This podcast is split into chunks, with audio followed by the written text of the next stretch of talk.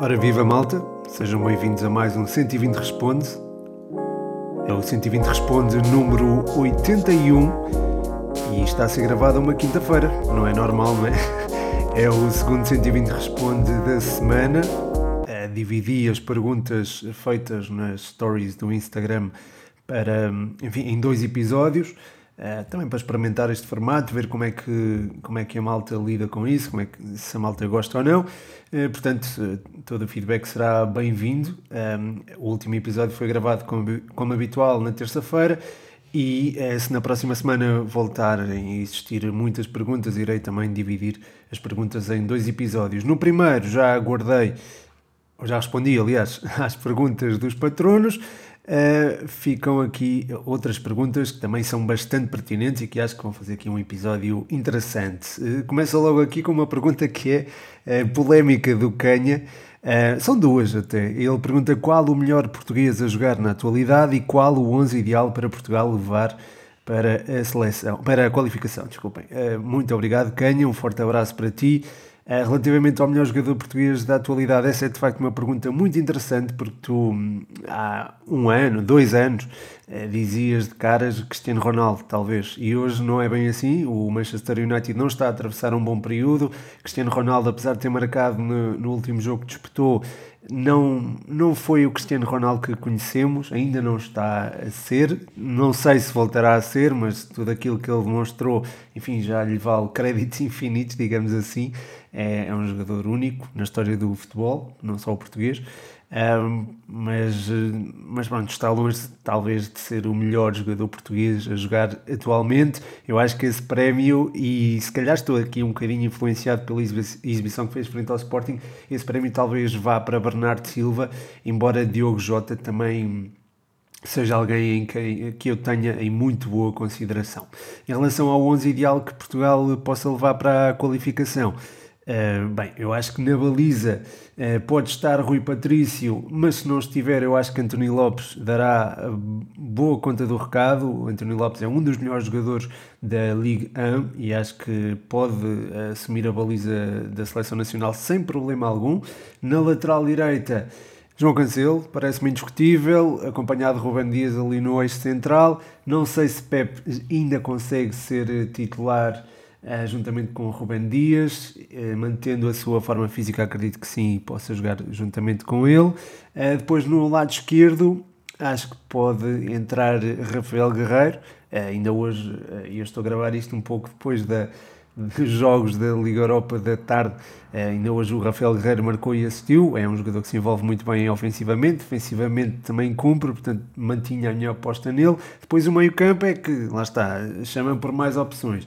Eu acho que Bernardo Silva poderia integrar uh, o meio-campo ou eventualmente jogar como falso 9, tal como faz no City. E portanto estou aqui, estou aqui a pensar e se calhar estou a passar já do meio-campo para o ataque. Eu jogaria com o Bernardo Silva como falso 9, Diogo Jota sobre uma das alas e o Cristiano Ronaldo uh, na, na outra. Portanto, uma frente de ataque dinâmica. No meio-campo utilizaria é, eu acho que Bruno Fernandes é. Pronto, penso sempre em Bruno Fernandes como um jogador útil, mas de facto o rendimento na seleção não tem sido o ideal. Mas, mas se calhar apostaria, continuaria a apostar nele. E atrás dele é o William Carvalho, tem feito uma, uma ótima campanha a serviço do Betis, mas calma, eu ainda não o colocaria no 11. Uh, eh, colocaria sim Danilo uh, atrás de Bruno Fernandes, juntamente enfim, pelo que se vê de Renato Sanches ao serviço da seleção, acho que é um jogador que merece essa titularidade. Uh, não sendo Renato Sanches, acho que Mateus Nunes, uh, eventualmente Palhinha, são dois jogadores que, que, podem, que podem integrar ali o, o meio-campo até porque os adversários que vão apanhar, eh, enfim, se calhar exigem alguma, alguma presença, pujança física e presença física, e acho que o Matheus Nunes e o eh, Palhinha oferecem, né? portanto, acho que seria Uh, por aí. E por falar em grandes jogadores portugueses e aos jogadores portugueses em boa forma, o Mendes 19 pergunta o que achas da forma recente do Rafael Leão. Um abraço e obrigado pela pergunta. Uh, tem estado intratável, Rafael Leão, a demonstrar tudo aquilo que que se pensava que ele poderia vir a ser, não é? Eu lembro-me do, por exemplo, o Jorge Jesus apontar-lhe um destino semelhante ao de Cristiano Ronaldo, por exemplo. É um jogador que está a ser muitíssimo cobiçado e, enfim, os últimos jogos acho que acabam por falar por ele. Eh, foi decisivo na vitória do Milan sobre a Sampdoria, marcou a Lazio, frente ao Inter, foi também instrumental para a vitória uh, sobre o velho rival, portanto acho que, enfim, Rafael Leão está numa forma intratável, está, acho que está na melhor forma da carreira dele e acho que é a partir daqui que podemos ver o melhor Rafael Leão e se calhar, quem sabe, uh, até podemos tê-lo com uma presença mais... Significativa no 11 da nossa seleção quando chegar eh, o playoff. Estava há bocado a falar disso e acho que isso pode acontecer. Relativamente à outra pergunta que o Mendes 19 deixa aqui, ele diz um jogador que merece mais destaque é o Ugarte, joga muito e tem pouca mídia. Sim, é verdade, o, o, o médio uruguaio fez um jogo fantástico frente ao Futebol Clube do Porto, já frente ao Benfica o tinha demonstrado, é capaz de uh, ter uma presença... Uh, muito ampla em campo, é um jogador que abrange uma área do terreno enorme e é alguém com uma, também com uma capacidade física muito, muito é, interessante, diria. É certo que tem pouca visibilidade na, nos órgãos de comunicação social, mas é um jogador que também tem jogado pouco e é preciso também ter isso em conta e entendo também que isso seja um dos fatores a, a considerar.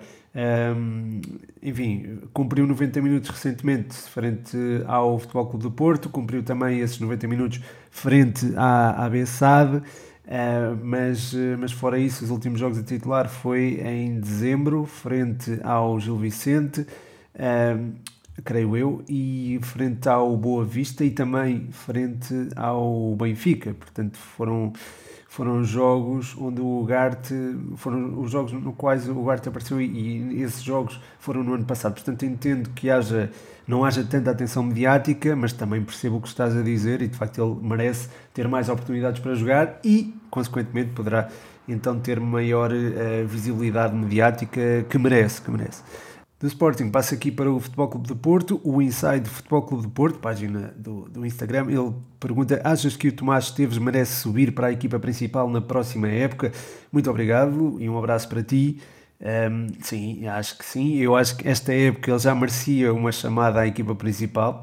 Sou-te completamente honesto. Acho que fiquei até surpreso uh, em ver o Bruno Costa adaptado a lateral direito quando havia Tomás Esteves uh, na equipa B Uh, mas, uh, mas pronto, uh, são opções que se tomam, por algum motivo, seja Conceição terá tomado. Um, enfim, eu acho que a experiência que ele adquiriu ao serviço do Reading foi muito importante.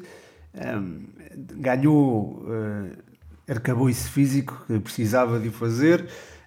e manteve, por, por, aquilo que eu tenho visto da equipa B, manteve a sua qualidade manteve qualidade técnica, manteve uma boa, uma interessante subida à área contrária e é um jogador sem dúvida alguma muitíssimo interessante. Portanto, acho que é alguém que justificava uh, uma chamada regular à, equipa principal, uh, não sendo uh, esta época, na próxima sem dúvida alguma.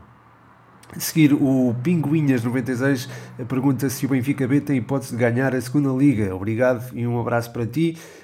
Eu diria que sim, é um dos, miúdos, é é uma equipa com miúdos de muita qualidade, é, está muito bem trabalhada já, com, enfim, desde o tempo do Nelson Veríssimo, é, até, e agora está a ser bem aproveitada pelo filho do Tony, o António Oliveira, e acho que aquilo que, que, está a ser feito neste Benfica B é de facto muito interessante. O projeto Benfica B é muito interessante. Vai ter pela frente adversários complicados. O Desportivo de Chaves está a subir, está numa subida de forma fantástica. A forma como venceu o Rio Ave demonstra, foi uma primeira parte muito, muito boa. Um, e, e, pronto, é uma equipa que eu acho que irá manter este registro uh, até ao final da temporada e acho que vai estar ali a lutar pelo, pelo primeiro lugar eventualmente. O mesmo se pode dizer do Rio Ave, claro, eu acho que o Rio Ave ainda é uma equipa um, ehm, diferente das restantes nesta segunda liga, é uma equipa que deve uh, subir e acho que não há outra, outra hipótese, não há outra, outro desfecho que seja aceitável para um plantel deste. Um, ehm, e pronto, e depois há, há, o Feirense também está também é uma equipa muito interessante, bem trabalhada. Eu vi no, no último fim de semana frente à Briosa, que infelizmente perdeu. Uh, mas, mas sim, o Feirense também é uma equipa muito competente e pronto, eventualmente o, o, Nacional pode correr por fora, mas na luta pelo título em si, acho que sim, acho que o Benfica B tem hipótese de manter esta consistência. Uh, se Nelson Veríssimo não lá está, não precisar de algum jogador eventualmente ou de algum jogador-chave. Um, a Youth League também pode entrar aqui em equação e tirar alguns jogadores da equipa. Um, a partir daí é que pode haver alguma destabilização neste Benfica, mas eu acredito, neste Benfica B, mas acredito que possa lutar até ao fim pelo título da, da segunda Liga. A seguir, e por falar em segunda Liga, o Israel Kinsá eh, pergunta se acho que há uh, hipóteses de o Varzim se salvar. Muito obrigado, Israel, e um abraço para ti. É uma pergunta de facto pertinente. Este Varzim é uma equipa que se reforçou uh, muito bem durante o, durante o defeso. Uh, alguns jogadores experientes, uh, nomeado, olha, gosto muito, por exemplo, do Rafael Assis, gosto muito do André Leão também, uh, ambos jogaram no passo, o André Leão fez parte do passo de, de, de Paulo Fonseca, e, e lembro-me do que quando ele jogava, era uma, era uma pequena maravilha. O Assis eh, veio para o, para o futebol português através dos Chaves e houve ali uma disputa até entre o Futebol Clube do Porto e Braga para o contratar, lembro-me bem. E é um jogador, sem dúvida alguma, muito, muito interessante. Depois tem o Zé Tiago, que também é muito experiente e que também tem demonstrado muita qualidade. E o Nuno Valente também. Portanto, estou a falar aqui de jogadores ali do miolo que são muito úteis à equipa. Um, e que acho que justificavam se calhar outras, outros números. Uh, e depois olhas para a frente, tens por exemplo o Murilo, tens o Tavinho, que foi muito importante no Vizela ano passado, tens o Eliardo, que é uma boa referência ofensiva com experiência de Primeira Liga.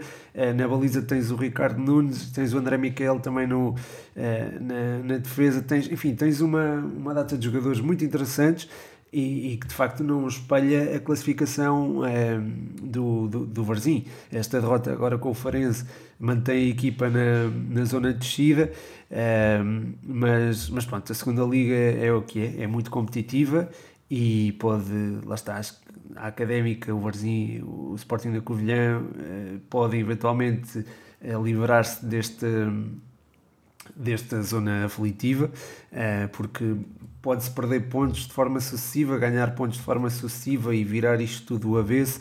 Um, eventualmente Farense, Académico Viseu e Trofense, eventualmente o Vila Franquense poderiam cair, cair uh, digo, aqui nesta zona mais aflitiva, mas eu acho que a distância já é significativa. De qualquer forma, faltam 12 jornadas, há 36 pontos por disputar, portanto há muita coisa que pode acontecer. Da segunda para. Espero que, que mude, não é? Porque, um, enfim, tenho parte interessada aqui nesta, nesta luta na manutenção uh, na segunda liga. Uh, a seguir, o Dragos 6571 pergunta se achas que o União de Leiria vai regressar à segunda liga na próxima época. Muito obrigado e um abraço para ti. Um, sim, eu acho que a União de Leiria tem um dos projetos mais interessantes da Liga 3 e acho que é, sem dúvida alguma, uma das principais candidatas à, à subida da divisão. Portanto, sim, muito resumidamente e também para não estender muito este episódio, uh, pronto, estamos só com 13 minutos, mas uh, sim, uh, acho, que, acho que sim, pode haver esse regresso à, à segunda liga. Tomás Ciara pergunta, o Chelsea tem condições para revalidar as Champions? É, é de facto também uma pergunta muito interessante. eu acho que as condições existem sempre, mas, até porque é o campeão em título, não é? Mas, ehm, mas de facto olhas para um Manchester City muito bem organizado e com muito talento, olhas para um Paris Saint-Germain e, e, para o Real Madrid que se enfrentaram uh, com um talento que abunda, está ali talento por todos os poros uh, e, e, é talento que pode decidir. Vimos o lance do Mbappé frente ao Real Madrid, por exemplo. Ehm, há o Bayern Munique que é das melhores equipas do mundo, eh, se não a melhor. O Liverpool também é das equipas mais bem organizadas e com uma, uma ideia de jogo mais vincada. Portanto, este, este tipo de equipas são sempre muito difíceis de contrariar. E eu acho que o lote de favoritos é mesmo este. Curiosamente, este, este, este lote de favoritos um, ehm, jogou todo na, na primeira semana dos oitavos da Champions. Na segunda semana. Um, ehm, vai jogar o Chelsea um, ehm, entre outras equipas, e acho que o Chelsea, entre estas equipas que vão jogar na próxima semana, é de facto a equipa que terá eventualmente maiores condições para, para se sagrar campeão da Europa. Agora, perante aqueles tubarões, acho que tem. Acho que é muito complicado. Vai ser muito complicada a tarefa de Tomás Tuchel em renovar o título. Acho que aquilo que fez o ano passado já foi notável, portanto, uh, acho que já, já tem muito crédito para, para que lhe venham, por exemplo, cobrar caso ele não consiga ganhar a Champions.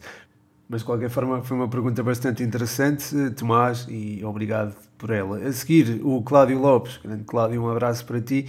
Pergunta se o Racing Clube Strasbourg eh, chega à Champions ou não. Eh, ele diz: chegamos à Champions ou não? Um abraço. Outro abraço para ti, Cláudio. Obrigado pela pergunta. É, é de facto uma pergunta interessante. O Strasbourg é das, das, das, equipas que eu mais gosto de ver na Liga 1. O Cláudio também é, é de facto foi uma boa influência para mim nesse sentido, porque também me chamou a atenção e passei a acompanhar com mais atenção o Strasbourg e é de facto uma equipa que, um, enfim, para ambicionar os lugares de Champions, um, enfim, pode acontecer, estão a 5 pontos do Marseille, nós sabemos uh, o quão volátil é a Ligue 1 e eu acho que o Strasbourg tem sido das equipas mais consistentes. Ora, tendo esta característica, acho que, enfim, e tendo também uma ideia de jogo muito, muito bem vincada e sendo uma equipa também cada vez mais sólida a nível defensivo, apesar daquele jogo estranho frente ao Bordeaux, a verdade é que eh, nos últimos quatro jogos conseguiu não sofrer gol em três. É certo que os adversários não podem não ter sido os mais complicados. Eh, quer dizer, o Nantes até, foi, até era até apresentou alguma competitividade ao Strasbourg, mas de qualquer forma uh, aquilo que a equipa tem feito uh, faz, faz parecer com que seja uma das mais competitivas da Ligue 1 e acho que uh, enfrentando Nice e Marseille até o final da época e também o próprio Lyon, eventualmente o Rennes e o Mónaco, acho que tem possibilidade de levar a melhor. Não digo que vá levar a melhor, não digo isto declaradamente, mas acho que isso pode acontecer. Até porque o, o Marselha está envolvido em, na, nas competições europeias, na Liga Europa, e o Nice está envolvido na, na Taça de França. Portanto, é certo que o investimento não foi o mesmo nos três clubes, não é? Mas acho que esta, o facto de os rivais diretos, entre aspas, do Strasbourg, o facto de eles terem uh, jogos uh, extra Ligue 1 e o Strasbourg não favorece a equipa de Julian Stefan, mas também é preciso ver que as outras equipas investiram e muito e bem, bem, quer dizer, muito, vá.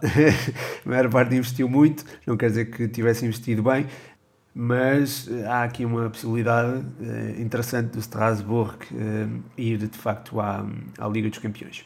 Epá, eu disse que o Marselha estava na, na Liga Europa, mas está na Liga da Conferência. Acho que disse. Uh, se eu disse, peço desculpa. Fica a retificação. A seguir, o Maxime Reiné. Grande abraço, Maxime. Uh, ele pergunta: uh, Pascal Dupraz é o treinador mais autoritário do campeonato francês?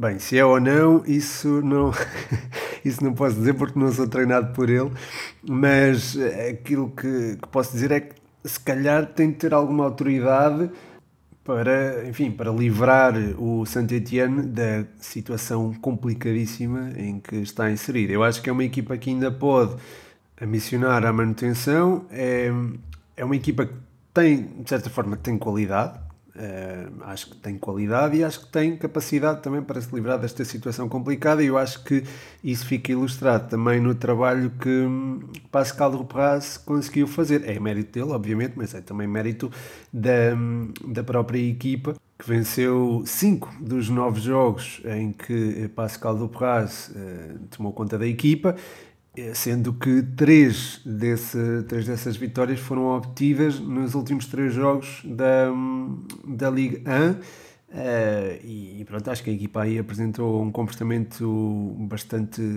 bastante consistente e acho que mantendo este nível irá com, com certeza manter-se na Liga 1.